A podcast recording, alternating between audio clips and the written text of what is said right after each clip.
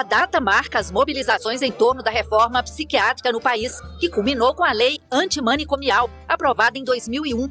A lei determinou o fechamento progressivo dos manicômios e instituiu um novo modelo de tratamento aos portadores de transtornos mentais no Brasil, com redes de atendimento psicossocial. Para o autor da lei, ex-deputado Paulo Delgado, a luta antimanicomial ainda não acabou, porque ainda sobrevive o estigma da doença. Mas não é só o estigma que sobrevive. 22 anos depois da lei, ainda sobrevivem manicômios judiciários em vários estados do país. Pacientes com problemas mentais ainda são mantidos em hospitais que mais parecem presídios. De fato, nós estamos lidando aqui com aquilo de mais violento nós temos eh, no, no funcionamento do Estado brasileiro. É a tortura institucionalizada e invisível. Me colocaram dentro de um quarto forte, onde eu vi a minha morte me abraçando devagar. Depois tomei descarga de eletrochoque, perdi todos os meus sentidos e acordei ainda lá. O tempo corre, o tempo voa, mas não passa. Tô perdendo a minha raça, a vontade de lutar. E todo mundo procurando a loucura. Onde está minha loucura? A loucura, Um salve para quem nos escuta. Está começando mais um Maconhômetro Debate, um projeto do Cannabis Monitor em parceria com a Plataforma Brasileira de Política de Drogas, que tem a proposta de contextualizar e aprofundar temas relevantes envolvendo a maconha, a política de drogas e o antiproibicionismo no Brasil e no mundo. A Plataforma Brasileira de Política de Drogas é uma entidade que estimula o desenvolvimento de políticas que garantam a autonomia e a cidadania das pessoas que usam drogas, como o efetivo direito à saúde e ao tratamento em liberdade. É uma parceira e apoiadora do Cannabis Monitor. Eu sou Monique Prado e nesse episódio nosso papo será sobre luta antimanicomial no Brasil e como ela se relaciona com a luta antiproibicionista. No Brasil, o manicômio de Barbacena, em Minas Gerais, promoveu o que foi chamado de Holocausto Brasileiro, por ter sido responsável pela morte de mais de 60 mil pessoas, especialmente entre 1960 e 1970. O local que mantinha seus pacientes sob condições desumanas recebia pessoas consideradas indesejadas na sociedade, 70% delas sem nenhum diagnóstico de distúrbios mentais. Entre elas estavam as pessoas que faziam uso problemático ou não de álcool e outras drogas, pessoas LGBTQIAP+, prostitutas, pessoas com deficiência, pessoas em situação de rua e mulheres cujos maridos queriam tirar do seu convívio. Além desse manicômio, mais de 150 locais como esse atuavam no país, muitos sem prover acesso a água, comida e vestimenta aos pacientes. Também utilizavam métodos como a prática de tortura, uso de choque elétrico e adoção de camisas de força e isolamento das pessoas em solitárias. O Movimento Nacional da Luta Antimanicomial, que tem a psiquiatra Nise da Silveira como um símbolo de atuação, teve início nesse período na década de 1970. A partir de discussões sobre a assistência psiquiátrica oferecida nos manicômios e da crítica ao saber psiquiátrico e ao seu papel de repressão e controle social. Um dos marcos desse movimento foi a realização do Congresso dos Trabalhadores do Serviço de Saúde Mental na cidade de Bauru, em São Paulo, em maio de 1987 que ajudou a dar visibilidade à luta antimanicomial e a expandir o debate pelo reconhecimento e defesa dos direitos das pessoas portadoras de transtornos mentais, bem como de novas práticas no campo da saúde mental. Atualmente, o cenário é outro. Uma das grandes vitórias dessa luta foi a implementação da Lei nº 10.216, de 2001, que é conhecido como a Lei Antimanicomial, que reorientou o modelo de assistência a pessoas com transtornos mentais e passou a reconhecer e proteger seus direitos. Entre as alternativas ao modelo asilar estão os Centros de Atenção Psicossocial, os CAPs, que buscam promover o processo terapêutico do indivíduo sem que ele fique privado de liberdade. Nesse modelo, a família pode se envolver no processo de recuperação do paciente e estar junto a ele. Ainda assim, esse movimento segue lutando em defesa do Sistema Único de Saúde, o SUS, e para promover o debate público sobre a segregação e o higienismo social, uma vez que ainda há pessoas que vivem um modelo asilar e passam por situações semelhantes às que ocorriam no manicômio de Barbacena. Entre elas, pessoas que são usuárias de drogas, como ocorre em algumas comunidades terapêuticas, que atuam para promover a abstinência das pessoas que atendem e que recorrentemente são denunciadas por maus tratos e violações de direitos humanos. Para aprofundar, contextualizar e compreender melhor essa luta e seus atravessamentos, eu recebo para trocar comigo a Luciana Surjos, que é terapeuta ocupacional, especialista em saúde pública, mestre e doutora em saúde coletiva e pós-doutoranda em psicologia pela Unifesp. Ela é líder do grupo de estudos, pesquisa e extensão diverso, saúde mental, redução de danos e direitos humanos.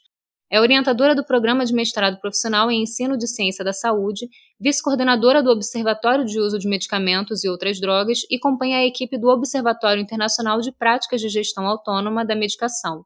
Atua nas áreas da saúde mental, álcool e outras drogas, saúde coletiva, políticas públicas, direitos humanos, redução de danos, regulamentação da maconha, uso de maconha e terapia ocupacional. Chico Cordeiro, que é psicólogo, mestre em saúde pública e consumo de álcool e drogas, ex-assessor da coordenação de saúde mental e álcool e outras drogas do Ministério da Saúde por 10 anos. Trabalhou na Organização Pan-Americana da Saúde, OPAS, e no Escritório das Nações Unidas sobre Drogas e Crimes.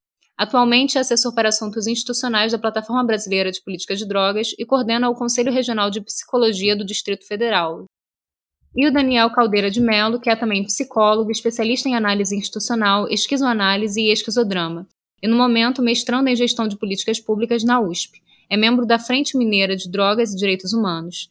Atualmente é conselheiro do CRP de Minas Gerais, onde entrega a coordenação da Comissão de Direitos Humanos. Foi perito no Mecanismo de Prevenção e Combate à Tortura entre 2018 e 2021 e possui experiências profissionais e acadêmicas em direitos humanos, segurança pública, infância e juventude participação social e cultural. Tenho certeza que a gente vai ter uma troca muito rica e compreender de forma mais profunda esse tema e o momento atual do Brasil no enfrentamento dessa questão. Olá, Luciana, Chico e Daniel, sejam bem-vindos ao Maconhômetro. É um prazer receber vocês aqui. Obrigada, Monique. Um prazer estar aqui com você, com Daniel e Chico. Oi, Monique. Oi, Luciano. Oi, Daniel. É um prazer, é uma é muito bom estar aqui com vocês no Maconhômetro para a gente conversar um pouco sobre esse tema da luta antimanicomial.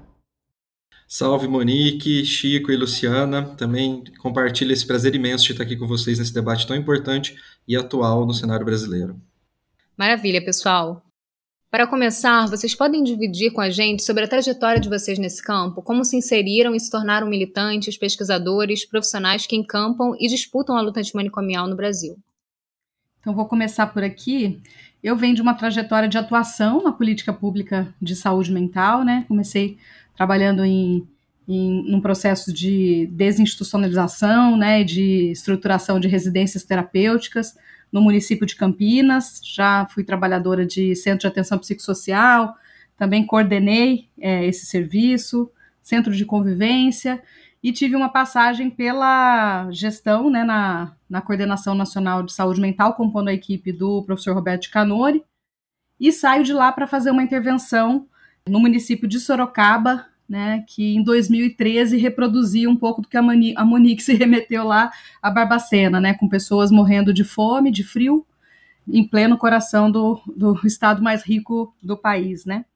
Fui diretora de saúde no município de Jundiaí e pude então acompanhar esse processo, né, de enfrentamento às instituições manicomiais, mas de ver ao mesmo tempo que a gente encerrava algumas portas, né, de instituições é, totais, se abrir um outro, né, se fortalecerem outras instituições com o mesmo caráter segregatório, né, excludente e violento, que são as comunidades terapêuticas, né? Então vem um pouco dessa experiência hoje aqui na docência na Baixada Santista. Eu trabalhei em CAPS Álcool e Drogas, que são essas unidades né, do SUS, que tratam né, pessoas que usam álcool e outras drogas em Belo Horizonte, em Minas Gerais. Aí também tive um percurso acadêmico, fiz mestrado nessa área, fora do país, e, e aí depois disso eu trabalhei muito na gestão, ou seja, na, trabalhei na Secretaria Municipal de Saúde de São Paulo, né, na, na, saúde mental e também na, na questão de álcool e drogas, e depois disso, passei a trabalhar na, na, gestão federal de 2003 até 2012, na coordenação de saúde mental, álcool e drogas do Ministério da Saúde, com o professor Pedro Delgado e também com o Ticanoli. Depois disso, tive passagem em dois organismos internacionais, também trabalhando com a questão de saúde mental e de drogas, no NODC e também na, na OPAS.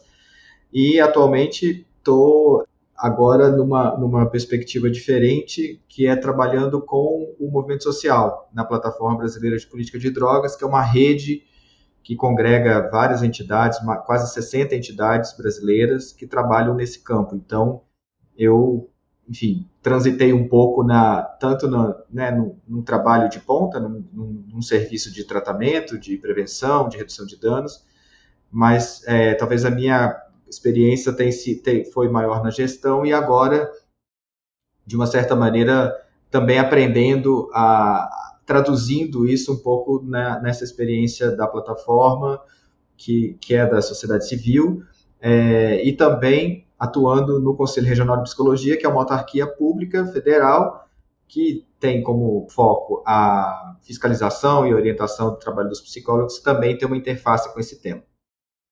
É, me apresentando também, a minha trajetória é, na luta antimanicomial, ela começa de um outro lugar, né, de instituições que lidam com segurança pública. Eu pude trabalhar e depois fazer a gestão aqui em Minas Gerais, de, na, no Triângulo Mineiro, da política é, de prevenção à criminalidade, fazendo acompanhamento de medidas e penas alternativas, então lidando diretamente com as pessoas que, que, que na época, né, e até hoje, são alvos de apreensão, né, e comportando drogas e acabam caindo numa medida ou pena alternativa, né, de participação de grupos reflexivos. Então ajudava a coordenar, participava da coordenação das equipes da execução desses grupos, né. Posteriormente, em 2018, eu pude ter uma imersão muito mais radical dentro do antiproibicionismo né, e da luta antimanicomial, quando eu pude ser perito no Mecanismo Nacional de Prevenção e Combate à Tortura, que é um órgão vinculado à ONU, né, dentro do Estado brasileiro, mas vinculado à ONU, para combater e erradicar né, as práticas de tortura promovidas pelo Estado em instituições de privação de liberdade. E foi nesse contexto que pude ter uma visão por dentro né, de como são feitos essas práticas de encarceramento, a nocividade que isso tem para os sujeitos né, em todas as suas dimensões, seja do, do, do, lugar mais clássico né, de encarceramento, que seria uma unidade prisional, até esses lugares mais, mais difíceis da população reconhecer como um lugar de, de confinamento, né, porque vem travestido de uma ideia de de tratamento, né? E na verdade o que você está fazendo é um encarceramento, é uma privação de liberdade, é um asilamento, indo na, na contramão do que prevê a Lei 10.216 no que tange a saúde. Aí eu estou falando especificadamente dos hospitais psiquiátricos, né? E hoje a sua reedição no campo AD, que, é as, que são as comunidades terapêuticas. Então essa é um pouco da, da minha trajetória que vem marcar a percepção e atuação na luta antimanicomial. A partir dessa experiência, eu também pude compor é, grupos e coletivos, né, e hoje estou atuando na Frente Mineira Drogas e Direitos Humanos, né, que faz um enfrentamento em Minas Gerais a essa lógica manicomial reeditada pelas comunidades terapêuticas. Pessoal, muito obrigada pela apresentação. E agora eu queria pedir para vocês explicarem a luta antimanicomial para quem não é familiarizado com esse conceito. E aí já aproveito para emendar em uma outra questão, que é como a luta antimanicomial dialoga ou é atravessada pela luta antiproibicionista e vice-versa. Começando por aqui, assim, eu entendo a luta antimanicomial como um, um movimento cultural, né, de articulação de trabalhadores, familiares e pessoas, né, sob cuidado nas redes de, de saúde mental, álcool e outras drogas, contra a opressão e a violência dirigida a essa população, a partir de um processo de simplificação, né, de individualização do sofrimento, que deixa de lado toda a determinação social né, e estrutural do sofrimento psíquico e que acaba sendo materializada por algumas instituições e por algumas práticas, né, que vão aí incidir sobre a questão da exclusão, da tutela, da invalidação das existências, né, da submissão de parcelas da população que podem ser categorizadas de alguma forma, né, sob esses diagnósticos da psiquiatria, né. Quando eu, no Ministério da Saúde, né, participo da, da, da formulação e da implementação daquele plano CRAC, é possível vencer, né, e vou para os territórios fazer uma indução, né, de ampliação das redes de cuidado territoriais, a gente vai percebendo ali, já naquela eleição, né, um fortalecimento da questão do problema com, sobre drogas é, como pauta de campanhas eleitorais, né? E ali naquele governo toma uma dimensão muito grande, tentando responder, né, a um certo apelo é, midiático relacionado ao crack. E a gente foi percebendo ali, né, um processo de uma nova escolha, né, desses sujeitos então a serem considerados inválidos, né, e submetíveis, né, a, a lógicas de, de controle e de exclusão, né. E penso que no campo né, da luta antimanicomial chega com algum atraso né, essa clareza né, de que o antiproibicionismo também faria um enfrentamento né, aos processos antidemocráticos, né, e que em alguns momentos isso no campo de luta da saúde mental, no campo da luta antimanicomial, não tinha é, tanta apropriação, tanta propriedade né, em relação a essa questão. Mas acho que nesse momento, né, há, mesmo no constrangimento né, do, do último governo anti-Estado né, que nós tivemos e de todo o processo aí de, de fragilidade democrática, né, uma clareza hoje de uma articulação necessária né, que enfrente esse é, é, movimento né, neoliberal, onde as liberdades é, são vistas a partir da lógica do consumo e, num, num outro extremo, que a própria corporidade né, das pessoas é, é vista né, como mais na lógica de mercantilização da saúde, né? Então, a, a, o consumo de substâncias, né, ser olhado a partir de um outro prisma, né, para além do seu potencial é, de mercado, né, de participação no mercado de alguma forma, mas também dos corpos das pessoas serem tornadas mercadorias, né, é, numa disputa pelo próprio orçamento público, fragilizando né, uma estrutura pública de cuidado democrático e transformador, né, em prol aí de um, de um desvio do próprio orçamento público para instituições privadas. Né. Acho que paro por aí, passo a bola. Eu, eu acho que isso que a Luciana fala é muito interessante. Eu talvez vou um pouquinho antes disso, né, antes do... Eu acho que essas duas lutas, elas, elas primeiro, eu acho que elas são irmãs elas a luta antimanicomial e a luta antiproibicionista. Eu acho só que elas demoraram para se encontrar. então, acho que desde a lei né, da reforma psiquiátrica e logo depois da, da terceira conferência de saúde mental, ali você já tinha várias propostas né, que foram discutidas nos municípios, nos estados, chegando a uma conferência nacional, que já diziam de uma lógica antimanicomial para o cuidado das pessoas que usavam álcool e drogas naquele momento, isso lá em 2001. Então, eu acho que essas duas lutas, elas, elas talvez algumas foram correndo um pouco mais aceleradas e outras foram sendo reconhecidas como lutas legítimas e que e parte do mesmo campo é, um pouco depois. Na quarta conferência já de saúde mental, que foi em 2010, já tinha isso bastante mais explícito, porque já havia uma política sobre álcool e drogas, já havia financiamento, já havia talvez um amadurecimento do movimento social, tanto do movimento né, da luta antimanicomial, quanto também do movimento da redução de danos, né, das políticas de droga, que assim muitas coisas os uniam. E eu acho que é muito importante reconhecer né, que isso foi se dando aos poucos, né, e eu acho que os movimentos, as pessoas e gestões contribuíram para isso, né, algumas gestões tiveram, né, essa um importante um importante fator aí de talvez de, de, congregar esses movimentos e potencializar as respostas que estavam sendo geradas ali no, nos municípios e tal. Então, quando eu falo que são duas lutas irmãs, porque eu acho que pregam a garantia de direitos, a, o respeito à cidadania das pessoas que têm sofrimento mental e das pessoas que usam álcool e outras drogas. Acho que também uma luta contra o estigma essas pessoas, que a Luciana acabou de falar também, que também nos une para enfrentar esse tipo de questão. Então, é, é, eu vejo muito dessa maneira. Talvez tenha levado um pouco de tempo para amadurecer essa, essa junção. E hoje, por exemplo, é, para terminar, né, na, também como marco das conferências, esse ano a gente tem a conferência, a quinta Conferência Nacional de Saúde Mental. E lá é uma arena onde muitas lutas são travadas, tanto, por exemplo, a questão da cannabis está muito colocada ali, como a própria regulamentação do, da, da cannabis, né? E entre outras coisas. Então, talvez nesse ano, né, no, em dezembro, quando vai ser a quinta conferência, a gente vai ter também novamente uma, uma um resultado da união dessas forças que vai lutar justamente contra é, aqueles que são manicomiais, aqueles que acreditam que trancar as pessoas que têm sofrimento mental ou que usam álcool e outras drogas é a melhor saída.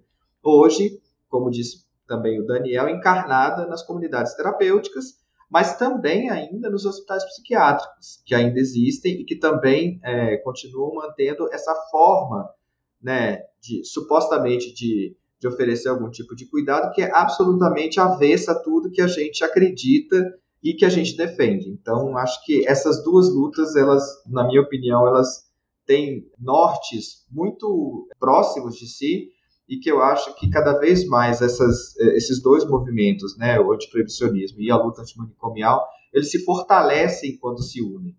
Então, acredito que seria um pouco a minha, a minha compreensão sobre essa questão. O que eu teria para contribuir, né, depois de ouvir a Luciana e o Chico, é pensar a luta antimanicomial como a partir da definição da, da ONU de saúde, né, que é, um, é uma situação de bem-estar biopsico e social. Né? Ah, quando a gente tem a mudança de uma concepção de saúde como ausência de doença, né, superada a partir dessa percepção, é que a gente começa a olhar então para a saúde mental num campo um pouco diferenciado, no sentido de que se a gente está falando de saúde, de biopsicossocial, é importante a gente pensar o tratamento, né, o atendimento em saúde mental também ser feito aos moldes que é feito qualquer outro tratamento de saúde, né? Então, a luta antimanicomial, pensando por um leigo, é tratamento em liberdade, comunitário, longe de asilamento, né, em contato direto com todo o suporte de rede que essa pessoa pode ter e precisar para o seu desenvolvimento pleno enquanto cidadão. Né. Então, é uma luta por direitos, né, o direito dessas pessoas serem reconhecidas e integradas à sociedade dentro das particularidades e diferenças que afetam qualquer indivíduo. Né. Então, eu acho que tentando complementar um, um pouco a fala do, da, dos outros dois, né? E pensando no antiproibicionismo, eu não consigo falar de antiproibicionismo sem olhar para o abolicionismo, né?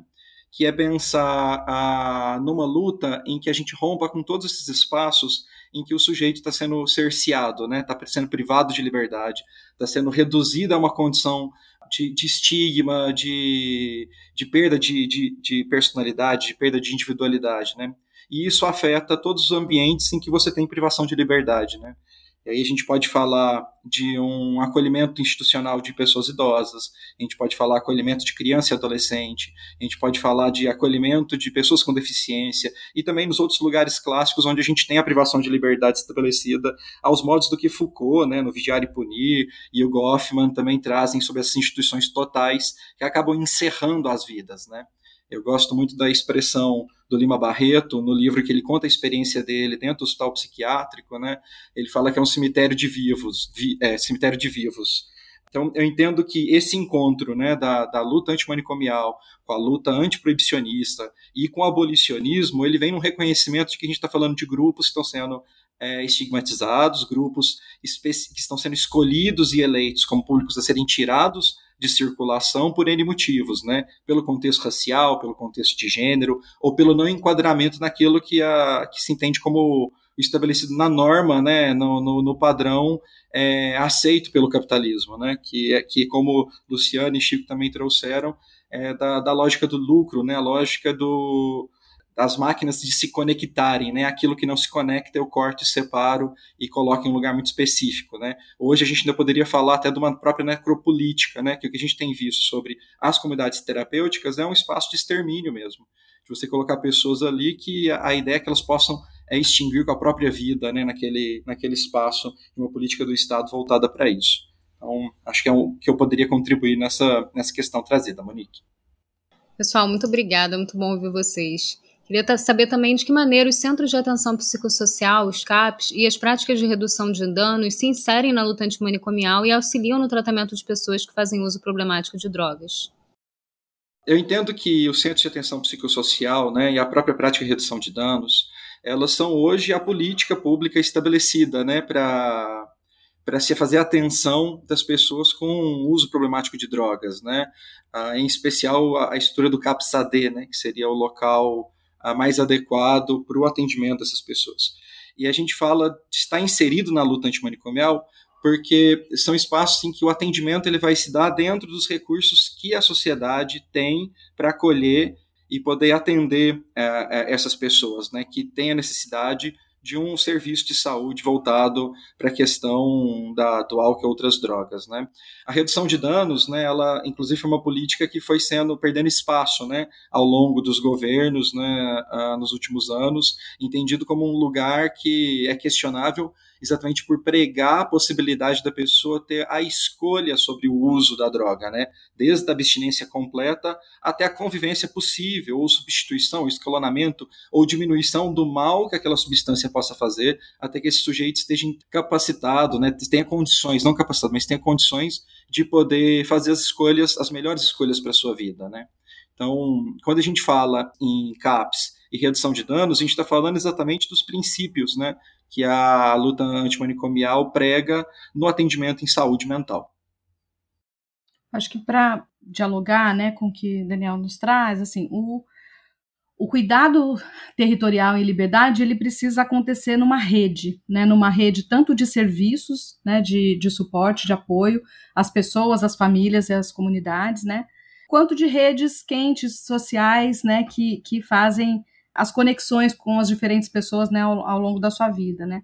O CAPES é um, uma instituição, é um serviço né, que foi uma invenção brasileira de um serviço territorial de cuidado né, em saúde mental, que nasce já dentro de uma política pública, dentro do SUS, né, como um serviço do SUS, né, na tentativa de superar essa lógica, essa díade, né, ambulatório hospital psiquiátrico, né, então um serviço que eu Vou quando eu estou bem, vou até lá, me ser submetido ao tratamento, e quando eu não estou bem, eu vou para outro serviço que me retira da minha rede de relações, né? E que tenta ali estabelecer alguma intervenção que eu possa sair quando eu melhorar, né? Então a gente teve é, ao longo né, do, do, do, nosso processo de reforma psiquiátrica brasileira, uma crítica à impossibilidade de produção de autonomia, de melhora, de qualidade de vida das pessoas que iriam para esse espaço, né, de retirada das suas redes sociais, e muitas das pessoas não conseguiram nunca mais sair, né? Então, os hospitais psiquiátricos, a região de Sorocaba tinha sete hospitais psiquiátricos, né? Mais de 3 mil leitos, é, só no município de Sorocaba eram quatro hospícios, né?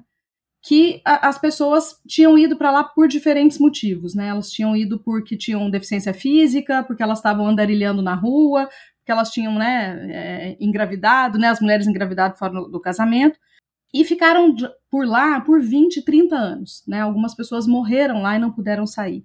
Então, o CAPS nasce como um serviço para balizar uma outra forma de cuidado que possa olhar para o território, né? Um, um, serviço poroso ao território, então ele precisa estar dentro de um território, ele não pode ser afastado, né, num, num, num bairro longe, na área rural, ele precisa estar né, no, onde a vida acontece, né? Que possa ler o território, tanto na perspectiva de o quanto o território, quanto aquele território produz de sofrimento, quais são né, as forças que estão em disputa produzindo sofrimento e produzindo saúde naquele território, né, para que o próprio território também seja um locus de intervenção, né, que então a intervenção junto das pessoas aconteça nos seus lugares de vida, onde as forças que geram sofrimento também podem ser transformadas, né. Nesse sentido, o CAPES é um serviço que precisa dialogar com tantos outros, né, e precisa disponibilizar né, ações e, e práticas que produzam autonomia, melhora a qualidade de vida e melhora das relações territoriais. Né? E a redução de danos é uma, uma estratégia, é um referencial né, de atuação oriundo das próprias demandas das pessoas que usam drogas, né? Então tem um, um sentido, né, um princípio bastante comum, como o Daniel vai apontando, né? E, e da radicalidade da proposição que nasce da demanda das pessoas que vivem as questões relacionadas ao uso de drogas, né?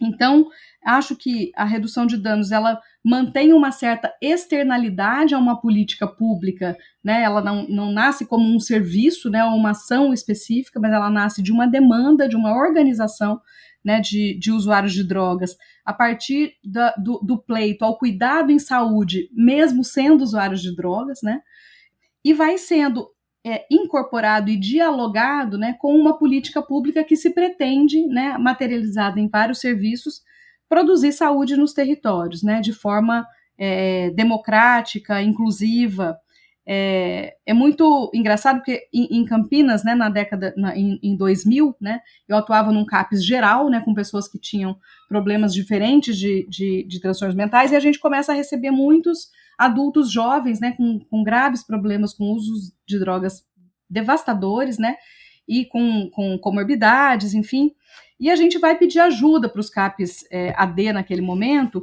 e havia uma cisão muito grande, né? Então, um transtorno mental você cuida num CAPS geral e um transtorno por uso de drogas você cuida num CAPS AD. E a gente tinha uma dificuldade grande de comunicação, né? Como se ali não tivesse um sujeito inteiro, né? Que vai fazendo as suas relações, vai fazendo das suas relações com drogas as relações que são possíveis, né? E vai fragilizando outras tantas relações que estabelece, né? E naquele momento a gente então, com muitas barreiras, muitas dificuldades de comunicação, a gente vai pedir ajuda na AIDS, que tinha muito mais claro, muito mais expertise né, nas práticas de redução de danos, olhando para as questões de droga e olhando para o cuidado voltado às pessoas que usavam drogas. Mais do que o CAPS-AD naquele momento, se propunha a ser um serviço para ajudar as pessoas a pararem de usar drogas. Né? Então, acho que a gente avançou muito nesse sentido, né? Embora tenhamos, né, nesse momento, uma fragilização, uma precarização imensa dos serviços, né? Então, a gente historicamente foi desenvolvendo programas de redução de danos financiados pelo Estado para coletivos de redução de danos e para ONGs, né? E os serviços públicos de saúde mental incorporando algumas práticas, mas ainda sem uma, uma atuação mais radical, né? Como desenvolvida por outros tantos coletivos, né? Então acho que isso é uma das um dos desafios que nós temos, né? Como é, garantir que o CAPES, essa instituição democrática, territorial, né, que se propõe a fazer um cuidado é, é, que proporcione autonomia, é, não fique noiado na droga e beba das fontes da redução de danos que traz essa radicalidade de garantir saúde para as pessoas que usam drogas, né, querendo ou não, podendo ou não parar de usá-las. Né? Olha, eu agregaria muito pouco ao que a Luciana e o Daniel falaram. Talvez assim, uma, uma das coisas que eu vejo como uma linha condutora, né, tanto nos, nos centros de atenção psicossocial, os CAPs e a redução de danos, idealmente é o acolhimento. Eu acho que é entender, receber aquela pessoa é, que tem uma história, e eu acho que é, é, a partir dessa história que a gente começa algum tipo de relação, e inclusive de pensar em algum tipo de intervenção, porque, assim, a pessoa, como disse a, a Luciana, a gente tem que afastar essa questão que a pessoa é igual a um transtorno, né? Ou a pessoa é igual àquela droga que ela consome. Porque a pessoa é muito mais que isso, né? Talvez uma fração daquela pessoa seja naquele momento que ela está, sei lá, deprimida, ou que ela use, sei lá, qualquer substância. Vou, vou, dizer uma substância aqui que é muito pouco falada nesses momentos, né, que é o álcool, né, que é a, é a droga que mais causa problemas para o SUS no que diz respeito a qualquer outro tipo de droga. Então, assim, eu, eu vejo como essa, esse binômio, né, eu acho que em alguns momentos eles não se conversam tanto, tem, tem, pode ter lógicas aí de, nos CAPs, né, que podem ser mais é, quadradas nesse sentido, né, de não reconhecer que as pessoas podem usar droga e, e, e a partir desse uso é que você vai dialogar com aquilo que a pessoa está tá sentindo, às vezes está sofrendo com isso e talvez ainda não se, não, não se tocou disso e pensar quais são as estratégias que você tem para que a pessoa sofra menos. E isso não necessariamente quer dizer que ela para interromper o uso da, daquela substância. Então, a, talvez a palavra-chave para mim seria o acolhimento né, e encarar é, aquela pessoa que, que chega no serviço, seja o CAP, seja na atenção primária, seja no consultório na rua, seja em qualquer lugar, que ela tem uma história e que ela não se resume a talvez algum sintoma ou algum quadro que ela esteja revelando naquele momento porque aí eu acho que beira um pouco aquele outro modelo que a gente quer combater, que é a desumanização, né? que é você igualar uma pessoa a, a, a, a um, a um CID, né? a um, aquele, aquelas letrinhas que falam do, da classificação internacional de doenças. E, e a gente sabe muito bem que as pessoas são muito mais que isso. Então, eu iria um pouco nessa dimensão para tentar aí contribuir um pouco com o que o Daniel e a Lu falaram. Bom, e na esfera política, vivemos uma mudança significativa no Executivo Federal após quatro anos de um governo que eliminou as estratégias de redução de danos das políticas públicas e que fomentou o crescimento das comunidades terapêuticas de viés religioso.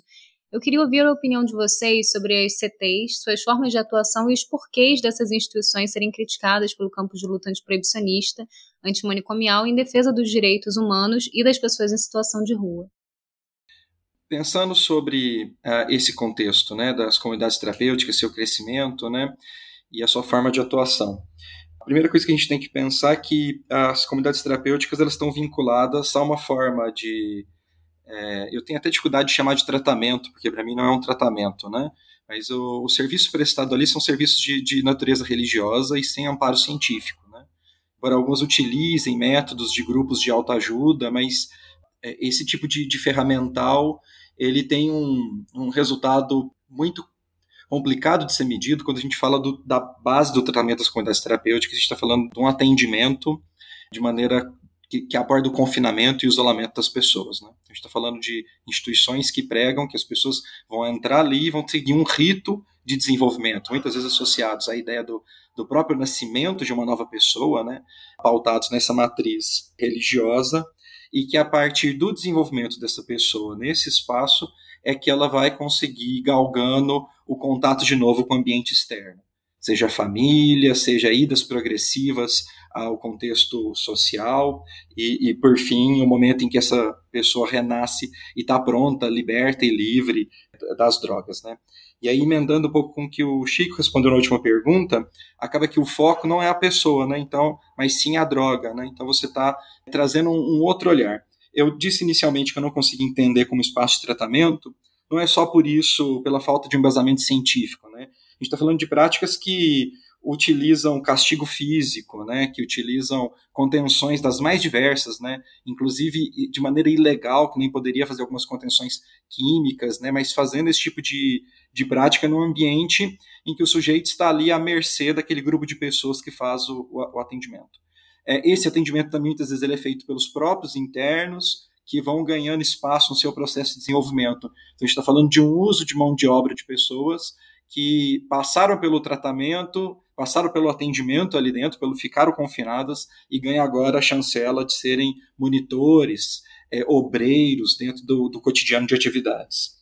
É uma prática que se pauta pela laborterapia, né, que é outra prática que é um absurdo, que camufla um termo muito mais problemático, que a gente precisa tratar dessa forma, pelo menos eu entendo, como um trabalho análogo à escravidão. Essas pessoas são colocadas em trabalhos completamente degradantes, sem qualquer lógica de remuneração ou preparação para um ofício que justificasse, de fato, uma laborterapia. Né? Então, a gente está falando de é, instituições que ganham recurso público, utilizam mão de obra gratuita para poder se expandir e cada vez mais receber mais recursos. Né? quando há profissionais, esses profissionais, a sua maioria, estão vinculados à religião e fazem um trabalho voluntário, e aí já há uma contaminação e uma falta de, é, de proposta ética, por mais que você tenha né, um, um plano terapêutico estabelecido para organizar as atividades dessas comunidades, mas você vê uma, uma promiscuidade entre esses profissionais e o trabalho interno e a prática religiosa. Quando não envolve também uma rede toda de, externa, né, de financiadores que também fazem parte do grupo religioso, aí a gente está falando do poder público, uh, desde o poder executivo, legislativo, e às vezes até do sistema de justiça, né, que acabam criando essa liga de construir caminhos e financiamento para que essas pessoas estejam colocadas na situação de degradância né, e de tortura, de tratamento cruel.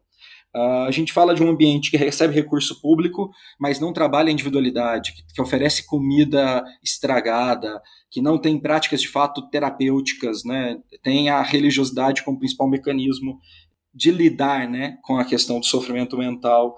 Uh, fora a falta de acompanhamento em saúde, né? por exemplo, o Conselho de Psicologia não reconhece né, as comunidades terapêuticas como um espaço de atendimento psicológico e ela, uh, inclusive, não faz cadastramento da, das referências técnicas nesse espaço, entendendo que não tem como você ter um serviço que vai contra tudo que está sendo pautado pelos direitos humanos estabelecidos na própria Declaração Universal de Direitos Humanos. Né?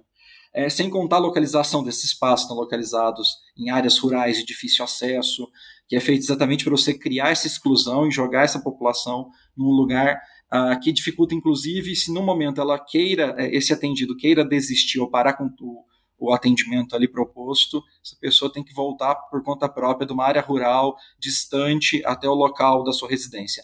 Quando a gente não fala de situações de sequestro, né, que eles chamam de resgate, mas que exatamente você até um lugar, e aí é onde toca talvez mais o tema da população de rua, que faz esse sequestro para colocá-los dentro dessas instituições que recebem, né, com todas as aspas, esse, essa ideia de um suposto tratamento. Né?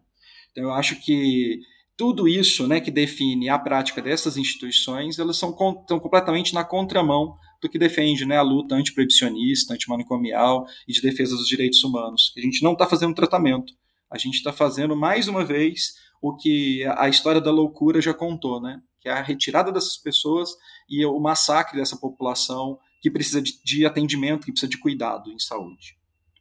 Acho que o Daniel já fala muitas né, das questões que deixam é, evidentes né, os, os pilares de sustentação né, dessas, dessas instituições, como é, não dialogam né, nem com os princípios do SUS, nem com os princípios da luta antimanicomial, da reforma psiquiátrica, do cuidado em liberdade. Eu queria reforçar, né, em relação ao cenário político, que a luta não está ganha. Né? A gente tem uma eleição que nos coloca, né, é, em alguma medida, com um horizonte democrático, né, mas com um Congresso absolutamente reacionário, né, e com estruturas que foram preservadas, né, na contramão de tudo aquilo que se pretendeu, inclusive como norte de uma campanha pela em defesa da democracia, né? Então, quando a gente tem um dos primeiros movimentos né, do governo atual, a criação de um departamento de comunidades terapêuticas né, no Ministério do Desenvolvimento Social, isso para os movimentos de luta antimanicomial e antiproibicionistas foi foi difícil engolir, né? Foi difícil engolir porque a gente diz de uma disputa, de um financiamento, né, de um orçamento que é finito, que tem limitações, né?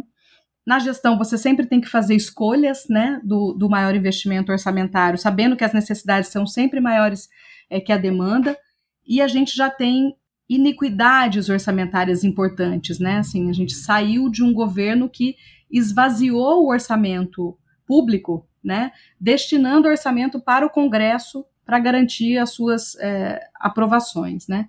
Então a gente teve é, de início, né, um governo que tenta recompor o orçamento das políticas públicas, né? Mas na recomposição, fazer ali algumas é, sustentações de diálogos necessários para a governabilidade. Porém, quando a gente, no interior da, das pastas de comando da própria, do próprio governo, há essa escolha, é, nos permite afirmar que tem uma estrutura muito maior né, do que uma estrutura que define aí valores é, de direita e de esquerda, né, mas questões estruturais na nossa sociedade que vão sendo reproduzidas, inclusive, por regimes democráticos, né?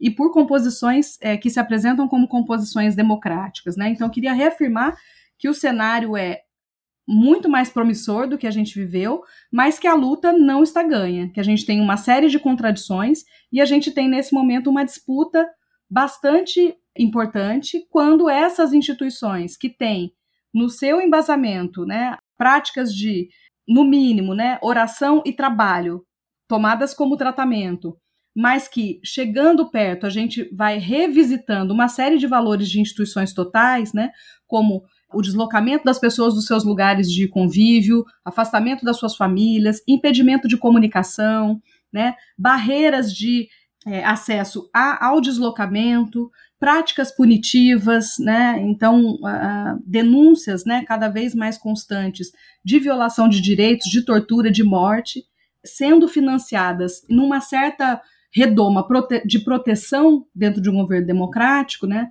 Isso nos mostra que essa luta ela está longe de acabar, né? Que ela ainda precisa ser enfrentada, né? E que cabe a todos nós, dos lugares onde nós estejamos, é, que fazer esse enfrentamento, né?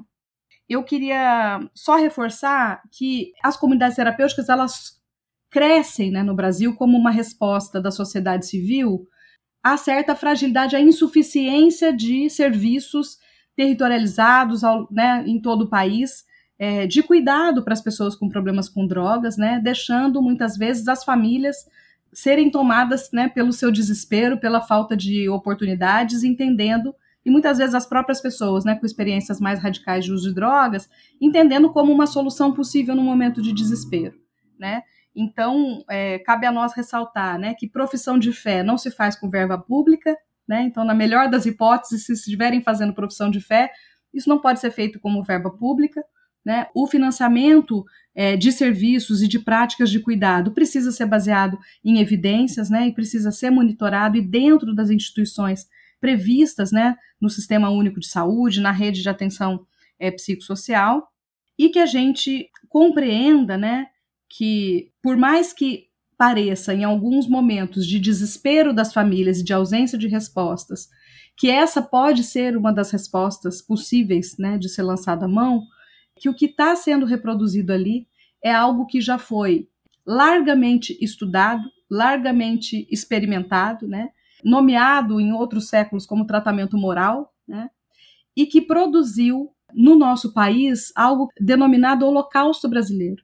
Né? A gente já viveu né, o extermínio de possibilidades de inclusão social de milhares de pessoas que foram submetidas a esse tratamento moral. Né?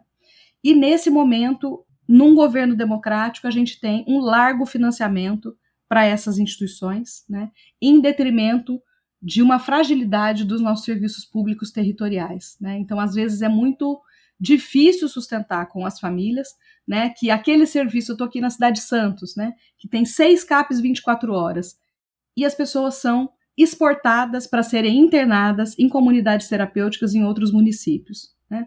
Então, é muito difícil né, sustentar esse enfrentamento quando, na precarização dos serviços, há uma certa defesa de manutenção da utilização desses serviços pelos próprios trabalhadores né, do campo da saúde mental, pautados aí numa precarização dos seus próprios serviços, na falta ali, na insuficiência de recursos para responder né, às situações é, de agravamento. Né? Então, acho que temos muito, muito trabalho pela frente, com um bom horizonte democrático para diálogo, para fazer avançar, mas a luta está longe de ser vencida.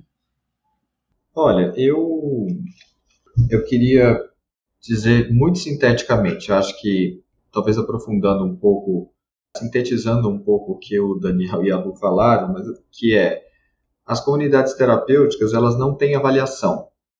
Elas não têm nenhuma, sabe, nenhum estudo robusto que diga que elas funcionam. Isso não é no, não só no Brasil, no mundo inteiro elas, por farta documentação brasileira, e aí não só do Conselho Regional, do Conselho Federal de Psicologia, né, e de outras publicações do Ministério Público do Trabalho, do mecanismo né, de, de prevenção e combate à tortura, elas têm muitas situações de violação de direitos humanos básicos, seja da, do lugar onde se dorme, a comida que se come e o que, que se passa lá dentro, né? de ausência de profissionais, de ausência de, de qualquer tipo de coisa que seja é, similar ao, ao cuidado. Então, acho que são coisas que a gente deve reforçar. Outra coisa é que religião não é tratamento. Eu acho que religião é uma coisa para além disso e que cada um pode ter e pode não ter, inclusive. Então, acho que são coisas que que talvez sintetizando, ou tentando sintetizar um pouco o que o Daniel e que a Lu falaram, é, eu acho que isso nos preocupa por conta dessas coisas todas. Acho que tem estudos aí bastante recentes de financiamento que qualquer gestor público que, por exemplo, pegasse aquele, aquele valor, os valores que foram repassados e cujos resultados ou são desconhecidos ou, ou eles são é, pífios, é, não investiria mais dinheiro naquilo. E aí eu não estou falando só de recursos federais, que eu acho que é uma outra questão. Os recursos que, né, que são destinados para as comunidades terapêuticas, eles não são só do governo federal. Né? Governos estaduais, governos municipais investem né, nas comunidades terapêuticas que têm os mesmos problemas. Né? Os financiamentos podem ser diferentes, mas as questões né, que a gente está abordando aqui, elas, elas são, enfim, comuns à, à grande maioria das comunidades terapêuticas. E uma outra questão que eu queria né, linkar com isso é o fato de que é, representantes né, que, né, de defesa das comunidades terapêuticas e tudo mais é, começam a ter outro tipo de poder que são eleição das bancadas parlamentares nos estados e no Congresso Nacional. E que isso é, fortalece cada vez mais e cria um outro campo de, né, de litígio, digamos assim, que um, um campo pode ser o da, da política pública, né, no, no, no, município, no estado, onde o movimento social vai para cima, os conselhos de direitos e tudo mais. Outro campo, que é no executivo, outro campo é o parlamento. Então, eu acho que isso traz também um, outro campo de batalha que nós também temos que nos organizar para isso. Se, se, se tem uma bancada de comunidades terapêuticas, tem que ter uma bancada antimanicomial, uma bancada antiproibicionista, ou uma bancada antimanicomial, antiproibicionista, justamente para que também a gente faça frente neste outro domínio da vida, da vida democrática brasileira. Porque essas pessoas, no limite, elas estão sendo eleitas pelo voto, o que é legítimo. A gente pode discordar dessas posições, e aí, nesse sentido, a gente vai ter que eleger pessoas que possam né, refletir isso tudo que a gente está dizendo aqui. Boa. O que um ativista antiproibicionista precisa saber para estar antenado nas questões da luta antimanicomial e como um profissional de saúde ou assistência social inserido dentro deste campo da saúde mental pode atuar por uma perspectiva antiproibicionista?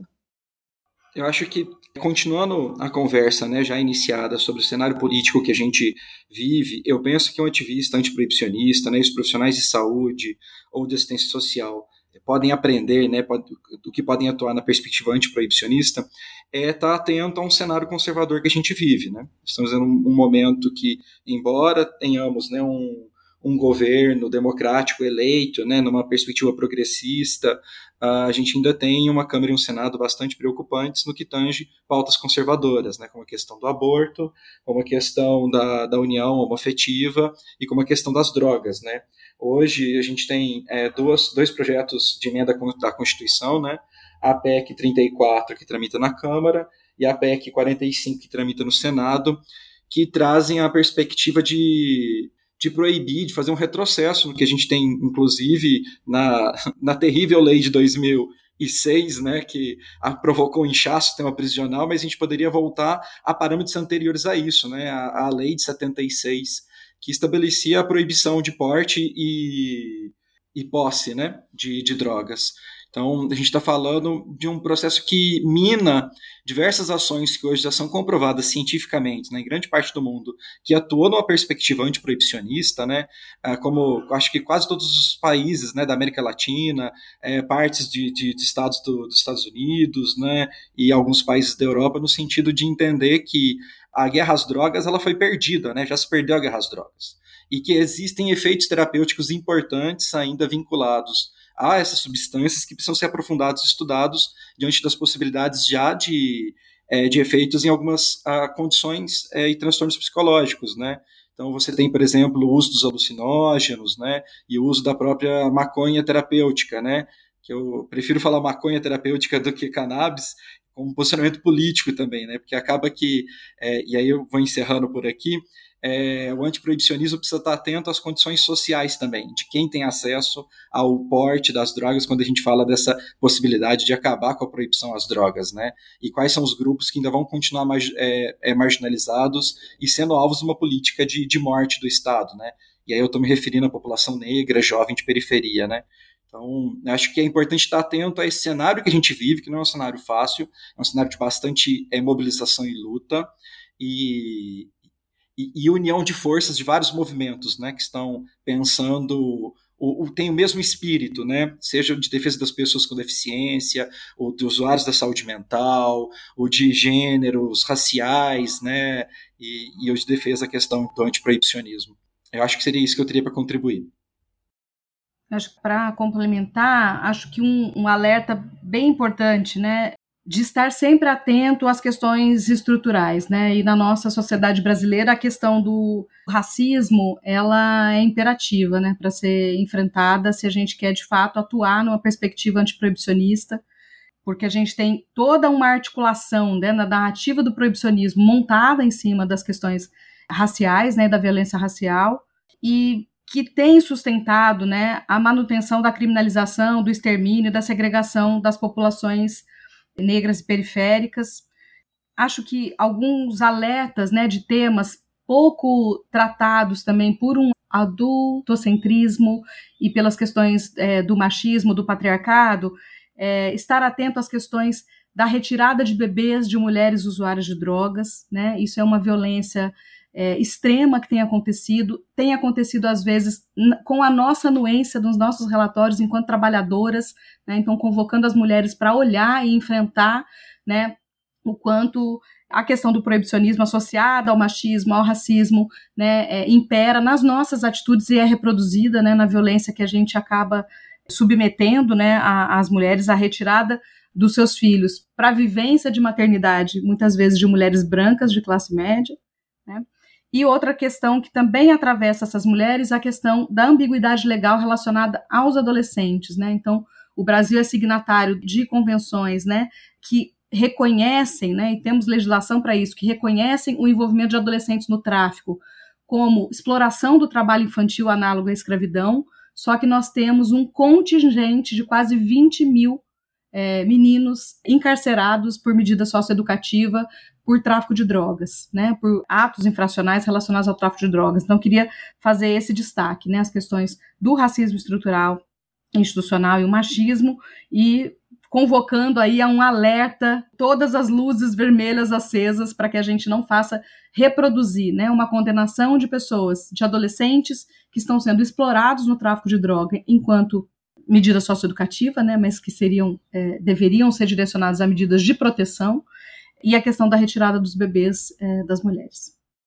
É, eu apenas alertaria de que, novamente, o campo da antiproibicionista e o campo antimanicomial, eles têm é, muitos, muitos consensos entre si. Então, eu, um pouco nessa direção, prestaria, assim, ou sugeriria que ficasse, ficássemos mais atentos a esses consensos, justamente para marcharmos juntos. Né? É, isso que a Lu falou é absolutamente fundamental do racismo, do machismo e dessa, desse sequestro de, dos bebês de mulheres né, que são pessoas que usam drogas e que, sei lá, em condições é, de, de, tornadas vulneráveis, né, porque ninguém nasce vulnerável, a gente se torna vulnerável, não é isso? É, muito embora algumas condições favoreçam de que gerações e gerações se mantenham vulneráveis. Então, acho que isso é importante que a gente faça é, tenha, tenha em mente e dizer que a desigualdade que a gente ainda tem no Brasil, ela atravessa esses campos de uma forma muito, muito precisa. Então, as pessoas que têm ah, algum tipo de sofrimento mental, as pessoas que, que em condições de é, vulnerabilizadas, né, elas são atravessadas por uma desigualdade social que, tão, que também nos une, né, no sentido de lutar contra não só as questões né, da proibição das drogas, da, do, do sofrimento mental, mas da desigualdade social que produz isso, que ajuda a produzir esse tipo de, de situação. Então, acho que também essa é uma pauta que, é, que também nos, nos afeta a, a, esses dois campos que parecem ser distintos, né, mas que são, na verdade, são talvez são partes do mesmo campo. Né? Então, eu acredito é, que seria mais ou menos por aí. Bom, antes de encerrar, eu quero ouvir de vocês algumas referências de fontes, de conhecimentos sobre esse tema, leituras, filmes, livros, coletivos, pessoas, o que vocês quiserem dividir para ampliar o repertório dos nossos ouvintes interessados em aprofundar mais ainda o tema. E bom, eu vou falar um pouco também assim o que eu recomendaria, que acho que tem muito a ver com o nosso papo, que é um texto que me marcou muito, que coincidentemente eu li essa semana. Se chama Antropologia do Devir, Psicofármacos, Abandono Social e Desejo, de um autor chamado João Biel, que está postado numa revista de antropologia da USP, de 2008. Então, quem quiser, procure na internet que vale a pena. Eu gostaria de deixar duas sugestões, né? A primeira é de vocês, quem nos ouve, né, acessar nossas redes sociais, né? O Instagram do, da Frente Mineira Drogas Direitos Humanos, né? É o Drogas Direitos Humanos, né? O arroba Drogas Direitos Humanos. É, lá você vai poder acompanhar o trabalho da Frente Mineira, né? Que é um coletivo fundado desde 2012, que tem um debate profundo sobre política sobre drogas, né? Tocando a temática das comunidades terapêuticas, como também algo novo que fica até como sugestão aqui para um futuro debate, que é a questão da vacina contra o crack, que a gente vem do movimento de muito apoio a vacinas, né? E de repente surge uma proposta milagrosa de, atende, de, de, de, solução de um problema, como se uma vacina pudesse resolver um problema que é um problema social, né? Muito mais do que necessariamente é, a droga, né? E mais uma vez a gente opta por olhar para a droga do que para as pessoas. Então eu faço, eu coloco essa sugestão de, de entrarem na, nas redes sociais da, da Frente Mineira de Drogas e Direitos Humanos para acompanhar nosso trabalho e poder também compor e colaborar, ter interesse em participar. E por último, eu também gostaria de sugerir, né, para quem quiser conhecer um pouco mais dessa realidade nefasta das comunidades terapêuticas, tem um relatório produzido em 2017, publicado em 2018, que é o Relatório Nacional de Inspeções em Comunidades Terapêuticas. Ele é possível ser encontrado na página do Conselho Federal de Psicologia ou do Mecanismo Nacional de Prevenção e Combate à Tortura, e lá você vai conseguir ter acesso a tudo isso que foi trazido com muita, muito exemplo, né, muito muito didático sobre como essas práticas são violadoras de direito e nem um pouco promovem qualquer atendimento em saúde. Essas são minhas duas sugestões.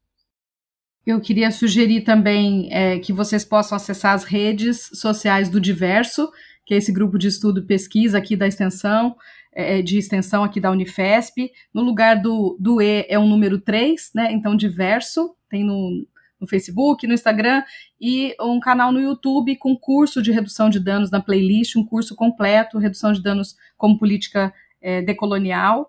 E queria sugerir os filmes Cipofare, dá para fazer, um dos filmes que mais marcou minha trajetória assim, de início na saúde mental, um filme italiano lindo, disponível no, no YouTube, que fala desse processo né, de enfrentamento, né, de enfrentar o hospício e tudo que o sustenta, né? É, e o filme Bicho de Sete Cabeças também, que é um filme nacional, é incrível, além do Cemitério dos Vivos, que o Daniel lembrou, que é do Lima Barreto, que é maravilhoso também para a gente reconhecer aí todas as facetas dessa, dessas violências. Então, também quero recomendar a todos e todos que possam acessar o site da Plataforma Brasileira de Política de Drogas, é www.pbpd.org.br. É, lá você vai, enfim, as pessoas vão ter contato com publicações, notícias, também a rede né, que forma essa, essa, essa plataforma. Quero fazer duas sugestões de livros. Um que é organizado por dois, uma grande amiga e um grande amigo. A grande amiga está aqui com a gente, a Luciana, e o grande amigo é o Marcelo Quimati que é Políticas e Práticas de Promoção da Equidade, Usos de Drogas e Enfrentamento de Desigualdades, é, que está disponível, um e-book que você pode baixar gratuitamente né, no site lá da editora, é só jogar esse nome aí no Google que vai aparecer. Também quero sugerir um outro, uma outra publicação que chama-se Guerras, Drogas e Redução de Danos, Tecendo o Comum nas, nas Encruzilhadas do SUS, que é do Tadeu de Paula, também um companheiro que, enfim, pensa e escreve sobre essas né, questões todas. E, por último, também uma publicação sobre comunidades terapêuticas em relação ao financiamento que foi feito pela Conectas, que faz parte da rede da plataforma, e também o SEBRAP, que é o Centro Brasileiro de Análise e Planejamento, que é intitulado Financiamento Público de Comunidades Terapêuticas Brasileiras entre 2017 e 2020. É possível baixar essas publicações de graça né, na, na internet, e eu acho que isso aprofunda um pouco o que a gente disse aqui, além de também subsidiar as discussões que a gente faz cotidianamente né, nos nossos coletivos, nos nossos grupos, no parlamento, ou escrevendo sobre isso. Eu acho que são materiais que podem ajudar a, enfim, a, a, a cada vez mais a gente fazer esse debate é, prosperar na direção que a gente acredita que é a, a correta. Muito massa, pessoal. Muito feliz por ter ouvido vocês. Agora chegamos no fim. Queria agradecer por terem se disponibilizado e pedir para darem seus recados finais e se despedirem dos nossos ouvintes. Bem, eu agradeço muito o convite de estar aqui com vocês nessa discussão. Acho que é um assunto que demanda muito debate e aprofundamento, né? Porque a gente está falando de algo que afeta diretamente a vida de, de inúmeras pessoas, né? Seja familiares, sejam pessoas que estão em uso de drogas, né? E muitas vezes as comunidades terapêuticas aparecem como uma solução fácil para um problema, né? Que é simplesmente retirar do convívio, trancar e se ver livre dele, que na realidade isso não, não é o que vai acontecer, né? Então, mais uma vez, poder estar aqui com vocês, trocar esse, é, esse momento de, de experiências, né, de conhecimento, é muito rico pessoalmente e espero que para todos que estejam nos ouvindo também seja tão prazeroso quanto foi para mim estar aqui dialogando com vocês nessa tarde. Eu também queria só agradecer a oportunidade daqui, de estar aqui com vocês, fazendo essas reflexões, né, trocando é, experiências, avaliações, né, vida longa ao macanhômetro, né, vida longa à luta antimanicomial, e a gente segue juntos aí nas trincheiras que nos juntam. Obrigado, Monique, obrigado, Gustavo, Lu, sempre muito bom estar contigo, Daniel, idem. Acho que temos muito, muitas coisas em comum. Acho que o convite fica né, para que a gente possa cada vez mais participar dos coletivos, das redes e também dos debates que estão acontecendo sobre esses temas. No nosso local, enfim, do, do ponto de vista mais local e também do ponto de vista mais nacional, acho que a, a quinta Conferência Nacional de Saúde Mental é um espaço muito importante para ser é, ocupado né, como uma forma de resistência e, ao mesmo tempo, dizer que a gente, a luta não está ganha, certo que a Luciana disse isso, mas a gente vai enfrentar essa luta de frente e cada vez com mais gente do nosso lado. Eu acho que o nosso, o, o, esse, esse tipo de iniciativa do maconhômetro, ela ajuda a gente a agregar cada vez mais pessoas do nosso lado e vamos junto para cima, enfim, dessas práticas que a gente discorda e também vamos para cima contribuir para as práticas que a gente julga que sejam as, as mais adequadas, mais respeitosas aos direitos humanos, para viver melhor. É isso. Obrigado.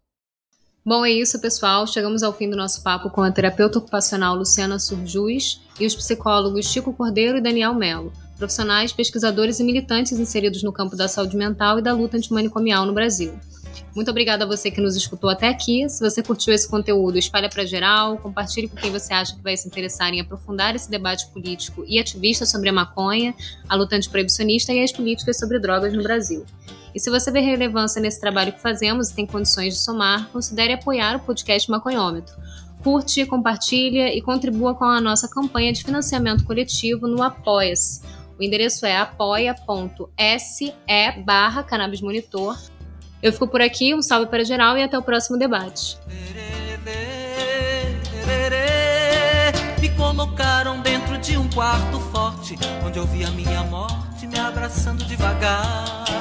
Depois tomei descarga de eletrochoque, perdi todos meus sentidos e acordei ainda lá tempo corre, o tempo voa, mas não passa. Tô perdendo a minha raça, a vontade de lutar.